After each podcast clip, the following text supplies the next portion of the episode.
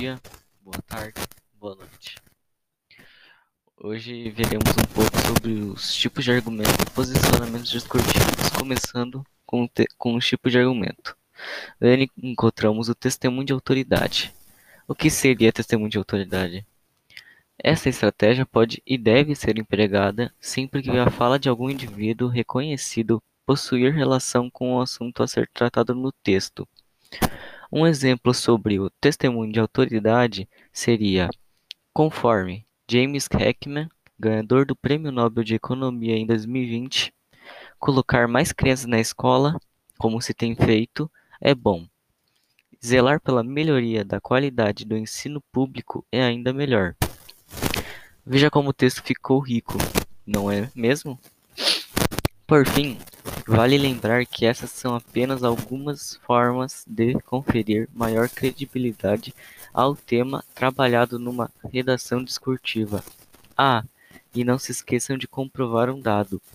Vamos supor que alguém escreva que, no Brasil, a maioria das pessoas é a favor da redução da maioridade penal. E eu encerre apenas com isso.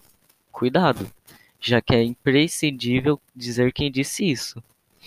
Aos dados são não comprováveis na redação, chamamos falácias. E, dos, da mesma classificação de tipo de argumento, encontramos também o argumento de autoridade. E você se pergunta, o que seria um argumento de autoridade? No argumento de autoridade, o auditório é levado a aceitar a validade da tese ou conclusão defendida a respeito de certos dados e ajuda a sustentar a posição pois lança mão da voz de um especialista, uma pessoa respeitável, uma instituição de pesquisa considerada autoridade no assunto, pela credibilidade atribuída à palavra de alguém publicamente considerado autoridade na área. Um exemplo sobre o argumento de autoridade seria: no livro didático X, as personagens que praticam boas ações são sempre ilustradas como loiras de olhos azuis, enquanto as más são sempre morenas ou negras. O que podemos ver com isso? Podemos dizer que o livro X é racista. Por quê? Pois, segundo o antropólogo Kabengele Munanga, perdão se eu ter falado errado, do Museu de Antropologia da USP, Ilustrações que associam traços positivos apenas a determinados tipos raciais são racistas. E também, nesse, no, no, nesse projeto, encontramos o posicionamento discursivo.